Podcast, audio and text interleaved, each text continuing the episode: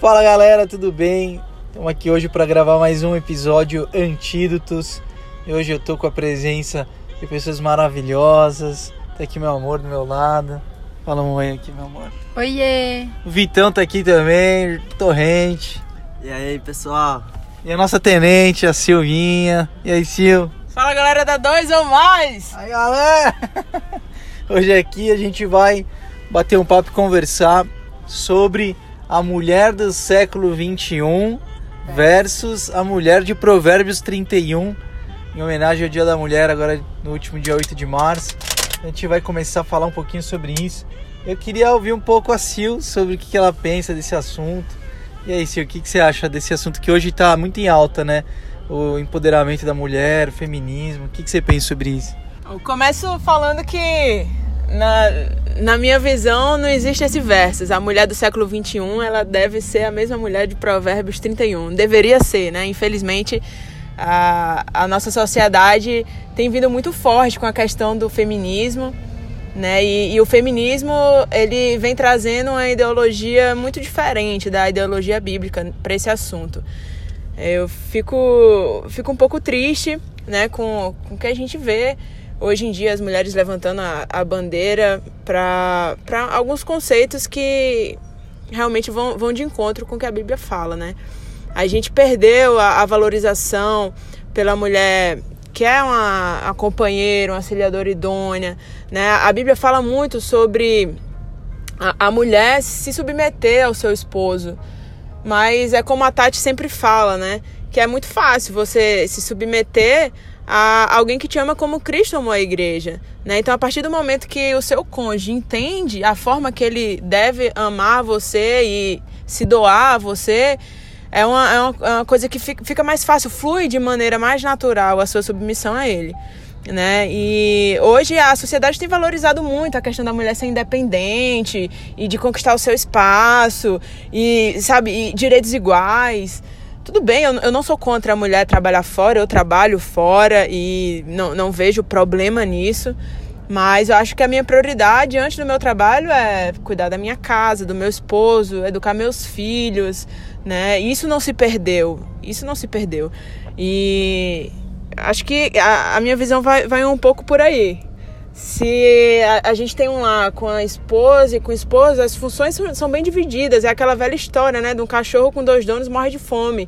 Então, o esposo tem a sua função muito bem definida no lar, de cabeça, e a mulher também tem sua função muito bem definida. Muito bom, senhor. Eu queria fazer uma pergunta pro Vitão aqui. Vamos ver como é que ele vai sair dessa pergunta. Será, Vitão, que hoje o feminismo, o empoderamento da mulher está de uma forma tão, tão crescendo tão rápido assim, exatamente por falta dos homens não é, honrarem as mulheres e, e, não amarem as mulheres, a própria sociedade não tratar a mulher como ela deve ser tratada? Ah, com certeza, Caio. Hoje em dia os homens estão se tornando moças, né? Porque por causa das mulheres crescendo tanto assim no, no mercado de trabalho e tal, você vê os homens cada vez mais saindo fora dessas do, do mercado e sem estrutura nenhuma, né, para casar muitas vezes, não tem uma estrutura emocional, de conhecimento da palavra, não tem.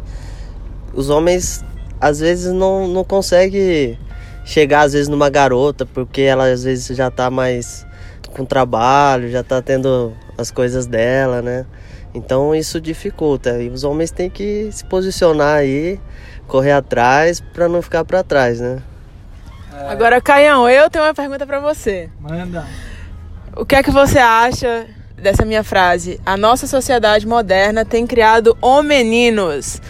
Os homens têm, têm tido uma formação que não preparam eles para realmente executarem o papel que deveriam executar. O que, é que você acha disso?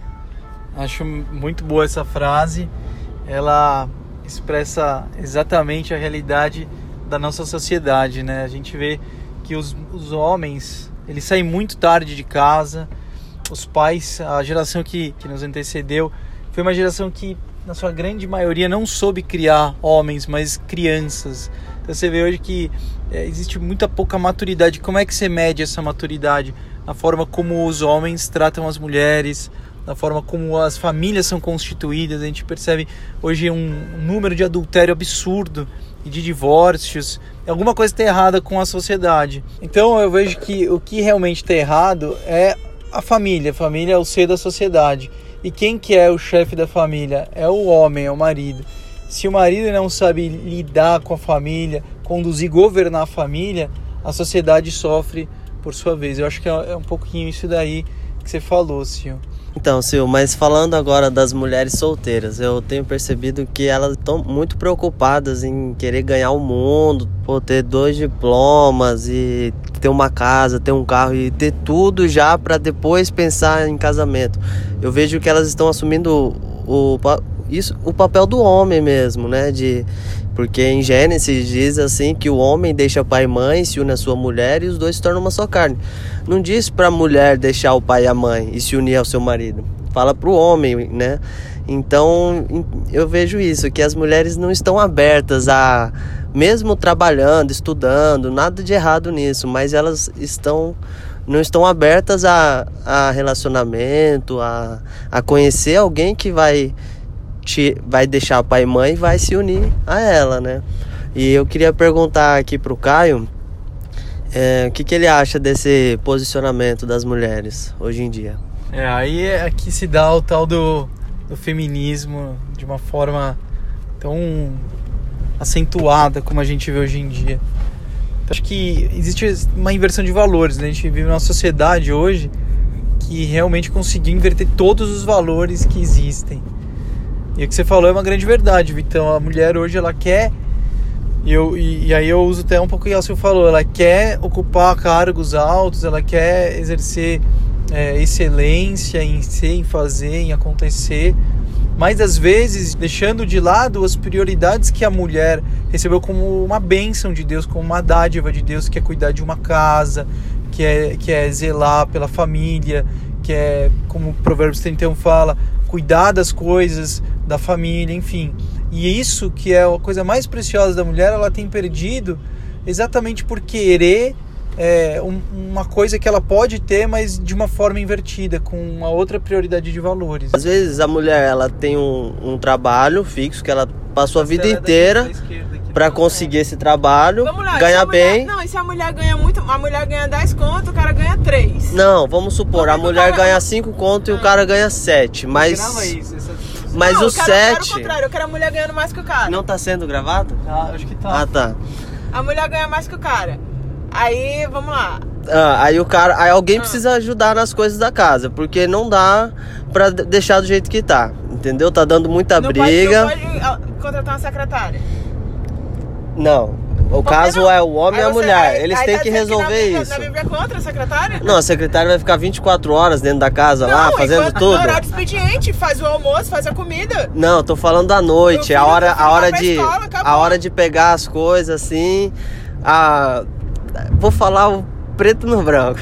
tipo, acabou o dia, cansado os dois e alguém precisa lavar roupa. É pegar tá? Pegar as coisas e tal. Tiver empregada. É, exatamente. Tá, não tem empregada.